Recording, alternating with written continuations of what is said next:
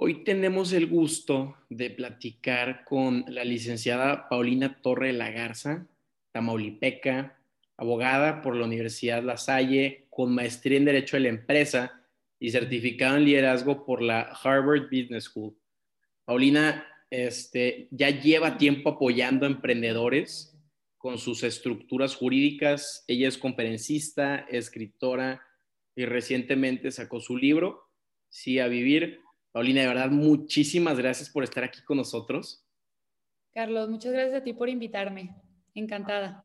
No, hombre, no. Mira, antes de empezar, te quiero preguntar, ¿quién es Paulina Torre de la Garza? Personalmente, con tus amigos, familia, ¿cómo te definirías? Este, bueno, mira, Paulina Torre de la Garza, ¿quién es? Ya dijiste mucho de quién soy. Eh, en lo personal, soy una persona muy propositiva, soy una persona alegre, soy una persona dedicada, entrona, servicial. Eh, ese es como mi tipo. Siempre en la familia tuve este como, pues chispa, le decían mis papás, siempre le dijeron mis papás, tenía esta chispa como para tener carisma, hacerlos reír. Eh, soy muy abierta, me gusta mucho estar haciendo amistades, me gusta mucho el servicio. Eh, yo creo que en eso definiría a Paulina. Perfecto. Paulina, tú y tu libro son el tema central de esta entrevista, pero antes de adentrarnos, me gustaría como tamolipeco tratar de entender la esperanza que, fue el doctor Rodolfo Torre, que en paz descanse. Tú mejor que nadie me puedes decir por qué en su candidatura llegó a inspirar a tantos tamaulipecos. Es algo que hasta la fecha no he visto. Pues mira, yo creo que sería muy atrevido de mi parte hablar por todos los tamaulipecos. Lo que sí te puedo decir es qué proyectaba para mí o cómo era para mí. Eh, gracias a Dios tuve la fortuna de vivir de este lado el tema el doctor Rodolfo Torre Cantú como candidato, como servidor público y mi papá. Entonces, lo que te puedo decir es que no paraba, a nadie le decía que no. De hecho, tengo en mi libro un capítulo, capítulo segundo, se llama El héroe, y justamente platico esto que, valga la redundancia, te estoy platicando, que es cómo, cómo era en ambos lados, cómo se daba a la gente, cómo llegaba la gente y le pedía y le decía, eh, y no sabía decir que no. Y dedicaba, si bien es cierto, todos los días era como para su familia y nos daba el tiempo, y nunca me llevó alguien más a la escuela que no fuera mi papá. Sin embargo, todo el día estaba trabajando, todo el día estaba en la calle, todo el día estaba atendiendo las necesidades de las personas. Fue una persona tan humana y tan cercana a la gente que yo creo que eso fue lo que hizo que conectara también, que los entendiera también, que los y las entendiera también, eh, mismo que lo llevó a ser tan querido como lo fue. Claro, en, tu libro, eh, que, es un libro sobre la pérdida de un ser querido en parte y cómo superarlo, eh, eh, en una entrevista que tuviste recientemente, mencionas que entraste en un estado de shock y no en duelo, el, digo, el trágico 28 de junio del 2010. ¿A qué te refieres con eso? ¿Con entrar en un estado de shock? Sí. Cuando entras en un estado de shock no, no logras asimilar lo que está pasando. Imagínate que, obviamente esto es a como lo he entendido yo, mi interpretación, como yo lo viví, lo que he estudiado, pero cuando entras en un estado de shock, tu mente y tu cuerpo no están viviendo en el aquí y el ahora, están más preocupados por saber cómo voy a sobrevivir este acontecimiento, cómo voy a sobrevivir a lo que me está pasando, qué voy a hacer el día de mañana, qué voy a hacer en un mes, en un año entonces entras en un estado de shock y lo que está aquí y ahora, siendo ese 28 de junio, 29 y los días subsecuentes eran como, o no, o sea, no sé qué decirte, no sabía, no, no sabía lo que estaba pasando, no, no, no lograba asimilar, pues, eh, ¿qué te podré decir? El 90%, a lo mejor de lo que estaba pasando, hasta muchos años después que lo, que decidí tratarlo en terapia. ¿Cómo, sales eh, de una, digo, para todas las personas que, que, han perdido o han tenido una pérdida de, esa magnitud y, que van a estar escuchando esto, ¿cómo sales de una situación así y cómo asimilas ese proceso de duelo para salir positivo ante la vida? Pues mira, primero que nada, no, yo creo que cuando estás viviendo un duelo, a ver, para empezar existen distintos tipos de duelos, ¿no? Eh, precisamente ahorita estoy cursando un diplomado en tanatología en donde estoy aprendiendo pues todo esto que no tenía el conocimiento. Al hacer mi libro me gustó tanto y me apasionó tanto el tema de poder compartirlo que decidí estudiarlo y dentro de todos estos distintos eh, tipos de duelo que existen, el duelo que me tocó vivir fue un duelo complicado. Todas las personas, para quienes nos están viendo, nos están escuchando, todas las personas vamos a vivir un duelo diferente a todos nos va a pegar de distinta manera. Todo va a partir de qué fue lo que pasó y cómo pasó. Te puedo hablar de mi experiencia, te puedo hablar de mi caso, que es, eh, fue un duelo complicado, fue un duelo agraviado, en donde no solamente sufrí una muerte, sino fue un asesinato que se hizo público, que se habló de ello en todo México, no nada más en todo México, sino se hizo internacional, cada año te lo recuerdan, cada año dicen el magnicidio, el magnicidio, quién lo mató, quién lo mató. Entonces todo eso va agraviando el duelo, lo va haciendo pues todavía más grande, más complicado. Y imagínate ahora desde mi lado no tratarlo. Eh, ¿Qué hice? Tomar la decisión de decir no más, de decir hasta aquí. Eh, ¿Sabes qué? Me cansé de vivir como no estaba viviendo, estaba existiendo. Entonces, toda vez que estaba existiendo, no, no estaba siendo yo, no estaba siendo feliz, tenía muchas cosas enterradas, tenía mucho rencor, mucho, mucho rencor, eh, tenía ira. Entonces, no, no podemos ayudar a quien no puede ser ayudado. Y creo que en muchos momentos no quise ser ayudada hasta que, como te decía, tomé la decisión de decir, ¿sabes qué? Basta. ¿Tú crees que este libro fue más un proceso de sanación o en parte también querías pues contar tu historia? Este libro, si bien es cierto, me ayudó a procesar, me ayudó a, hacer sanación, toda vez que cuando lo estaba escribiendo, mira, te voy a platicar algo que, que le dije a mis amigas y cómo se los expliqué. Imagínate que en este libro lo que pasé sí fue un proceso de sanación, me ayudó mucho poder sanarlo, eh, pero lo volví a vivir. Por eso, no pero, fue sanador porque lo volví a vivir. Lo volví a vivir, pero desde otra conciencia, desde otro lugar. Lo volví a vivir ya sin estar en ese estado de shock que estábamos platicando anteriormente. ¿Me explico? Eh, haz de cuenta que cuando yo lo estaba escribiendo y lo estaba relatando y me estaba adentrando cada vez más en terapia, ok, a ver qué fue lo que pasó, cómo lo viví, recordar, eh, utilicé distintos métodos terapéuticos que justo en mi libro platico un poquito de ello. Y cuando lo reviví y logré acordarme de todo, logré acordarme de, de, cómo lo viví ese 28 de junio, incluso el 29, cómo viví el homenaje, la misa, la gente, fue toda vez un, un, una muerte, volví a vivir la muerte de mi papá pero ya sin ser esa niña de 15 años, ya sin estar en estado de shock, ya siendo una niña de veintitantos años, con plena conciencia, decidida a sanar y pues dolió, pues no sé, ya no sé si peor, pero, pero como si hubiese sido el mismísimo 2010. ¿No lo viste ya desde afuera? ¿Sabes? Desde otro punto de vista o, si lo sentiste realmente como lo platicabas? No, pues es lo que te digo, lo, lo viví, lo vi desde otra conciencia, o sea, ya, ya estando más segura de lo que estaba pasando, o sea, ya estando más segura, decidí vivirlo otra vez sabiendo que me iba a doler porque eso es algo que repito y repito y repito y repito, sanar un duelo, sanar una herida, sanar una pérdida no es nada fácil, te va a doler y te va a doler un friego, pero te va a sanar, o sea, e, es, sanador. La única manera de sanar es atravesando, ese es como mi lema. Y pues sí, lo vivía segura de lo que estaba haciendo, segura de, de lo que estaba sintiendo. Ahora, ¿qué es lo que esperas o cuál es tu meta para el lector al escribir este libro? Aprender a perdonar, ver la vida desde un punto de vista diferente. ¿Qué es lo que te gustaría que se quede para el lector?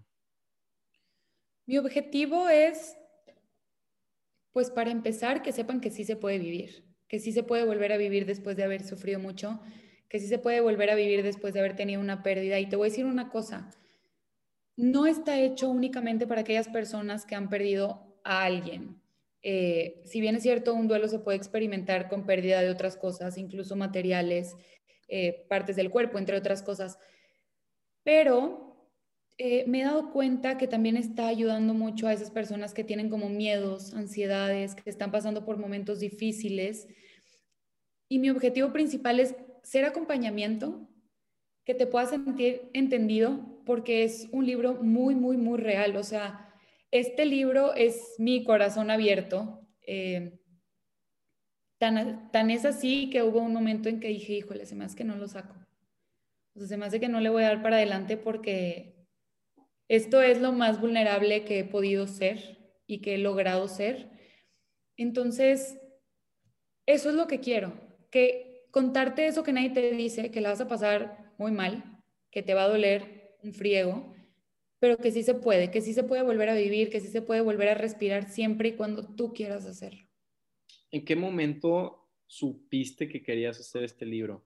¿Cuándo fue el punto de inflexión donde estabas decidida o fue más un proceso gradual?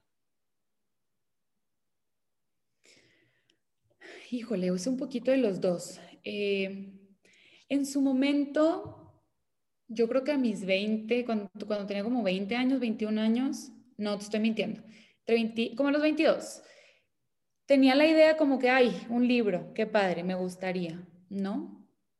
Pero de repente llegó un momento en el que dije, ¿sabes qué? Voy a hacer un libro en el que platique mi historia, en el que me va a ayudar a sanar, en el que voy a poder compartir, voy a ayudar a sanar. Y de repente como que todo me hizo clic. Y un día en una boda, todo me hizo clic en una boda cuando una amiga me platica cómo te está yendo en el trabajo. En ese entonces estaba en, trabajando en un despacho. Ah, no, pues muy bien, eh, pero ¿quieres hacer algo más? ¿Cómo te está yendo? No sé qué. Y le empecé a decir, ¿sabes qué? Sí, quiero hacer un libro y quiero que sea de esto y quiero, quiero ayudarle, o sea, quiero, quiero ayudar, quiero ayudarle a la gente. Y su respuesta fue tan simple como, ¿y por qué no empiezas? Que dije, pues sí, o sea, ¿por qué no empiezo? Y eso fue un sábado, el lunes ya estaba sentada en mi computadora empezando a, pues, a escupir ideas. Me imagino que cuando te abres y te expones de esa forma, por un lado sí eres vulnerable, pero por el otro te logras conectar con, con personas, ¿no? Que tal vez no entiendan tu historia perfectamente, pero que empatizan contigo porque ha perdido a alguien, me imagino, ¿no? Sí, la verdad es que sí, y, no sabes el agradecimiento que tengo de la apertura de las personas. Llegan y, Carlos, me platican, no te puedo explicar qué tantas cosas y cómo se sienten y gracias por compartir tu historia porque nunca había como conectado con, con el dolor que yo sentía y nunca había como decidido ir a terapia. Me están llegando, eso es algo de verdad, no encuentro otra palabra más que maravilloso eh, incluso mi terapeuta me ha platicado en ciertas ocasiones, obviamente sin decirme nombres, pero me ha llegado a decir como, Pau, han venido tres personas porque leyeron tu libro y están decididos a sanar. Entonces, efectivamente, logras conectar con las demás personas, logras conectar con su dolor y logras acompañarlo o acompañarla, que ese es como ese es como el objetivo, ese es como acompañarte, que, sepas que no estás sola, que no estás solo y que sí puedes salir. ¿Por qué tanto énfasis en el tema de, de acompañamiento? Porque usualmente así fue para mí y he visto que para muchas personas es igual. En mi libro lo digo, yo creo que lo vas a tener que leer. Este, pero en mi libro platico un poquito de cómo yo me sentía ahogada en mi dolor y como soy la única que está pasando por esto. Soy la única persona que se siente así. Soy la única persona que siente que se está volviendo loca. Tuve momentos en que dije, pues se me hace que no, o sea, no la voy a contar. No sé, o sea, fueron estos momentos de sentirme, y ojo, no estoy diciendo que me sentía, que, que mi familia me dejó, que o que mis hermanos, mi mamá, no, no, no, o sea, mi mamá, un ángel para mí, lo he dicho en varias ocasiones y lo repito, si no fuera por mi mamá, yo no sé qué sería de mí hoy, o sea, mi mamá creyó en mí cuando yo no creía en mí, mi mamá me dio luz cuando para mí era oscuro. Acompañamiento tuve y muy bonito y muy grande. Sin embargo, no lograba, no lograba decir cómo me estaba sintiendo y eso me hacía sentir sola. Entonces, al momento de yo expresarlo y, de yo ponerlo aquí y contártelo, siento que te estoy acompañando, diciéndote lo que yo no pude decir en su momento, asumiendo que a lo mejor tú estás pasando por lo mismo y no logras decir eso que estás sintiendo como en su momento fue para mí. Claro, y, y sí te entiendo, o sea, obviamente tenías el acompañamiento, pero como tú dices, cada quien vive su propio duelo, ¿no? Es algo sumamente individual.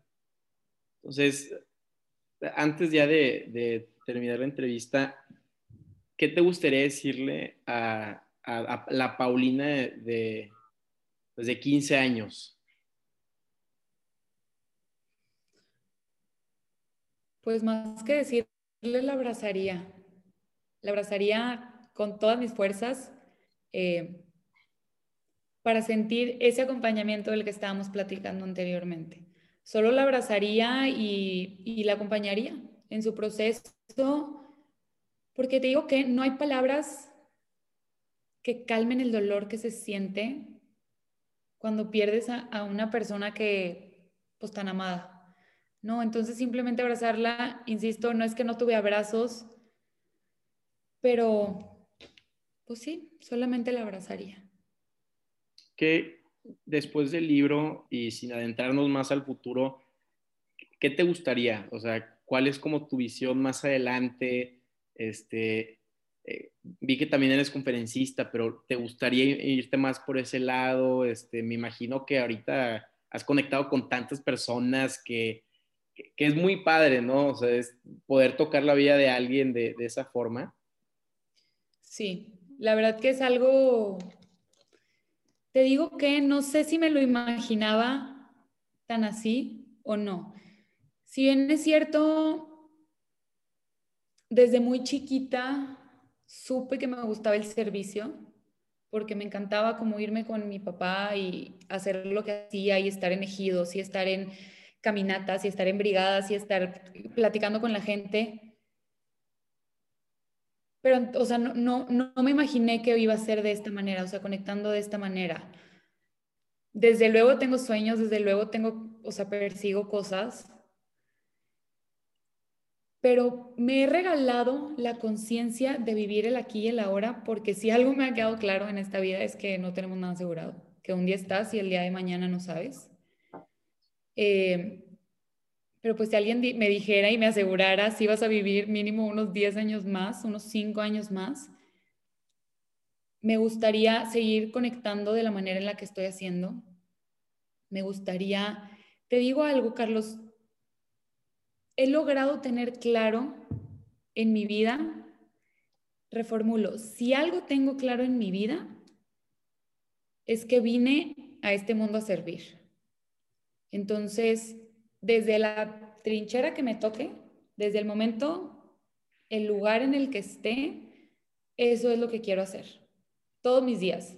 Eh, ahorita es a través del libro, el día de mañana no sé qué voy a estar haciendo, me estoy preparando para dar sesiones, para dar eh, una especie de terapias en el que te apoye a sanar heridas pasadas y que puedas crear la vida que quieres entonces, pues ahí voy, ahí sigo y creo que, creo que voy, no creo, estoy segura que voy por un muy buen camino. Este, y pues bueno, obviamente seguir sanando, que eso es para siempre. Paulina, de verdad que muchas gracias por, por esta entrevista y tu tiempo. Yo creo que ha sido la más emotiva que he tenido. Este, ¿Dónde te encontramos? Este, redes, tu libro, dónde lo podemos comprar. Libro, que justo aquí lo tengo, se los voy a enseñar. Lo pueden comprar en mi página web, que es www.paulinatorre.com, no tiene pierde. Igual en mis redes sociales tengo los lugares físicos en los que lo tengo en Monterrey, en Tampico, en Ciudad Victoria, en Nuevo Laredo. Es arroba Paulina Torre DLG. En todas estoy igual, Instagram, Twitter, Facebook. Eh, y con muchísimo gusto, si puedo ayudarles en algo, encantada de hacer. Nada más ahí me escriben. Paulina, muchas gracias. La verdad me encantaría cerrar con, con esta frase que dijo tu papá y yo creo que es parte de lo que tú también tienes arraigado del servicio público, que aparte fue de su última entrevista y dice, siempre he creído que los partidos son para las elecciones, son para participar en un proceso electoral y después todos somos mexicanos que queremos salir adelante, que queremos cumplir con nuestra responsabilidad. Cierro frase y yo creo que esa es parte de, lo que tú dices del servicio y, de cómo te está tocando ahorita a ti ayudar a las personas este, con, con este libro, con esta conexión, con curar heridas, ¿verdad? Entonces, la verdad, otra vez, muchísimas gracias por tu tiempo. Ya sabes que estamos aquí a la orden y, gracias. un gusto. Igualmente, un gustazo. Muchas gracias por invitarme. Eh, igualmente, a la orden, cualquier cosa, ya sabes. Muchas gracias, Paulina. Que tengas un excelente día. Carlos. Bye. Bye.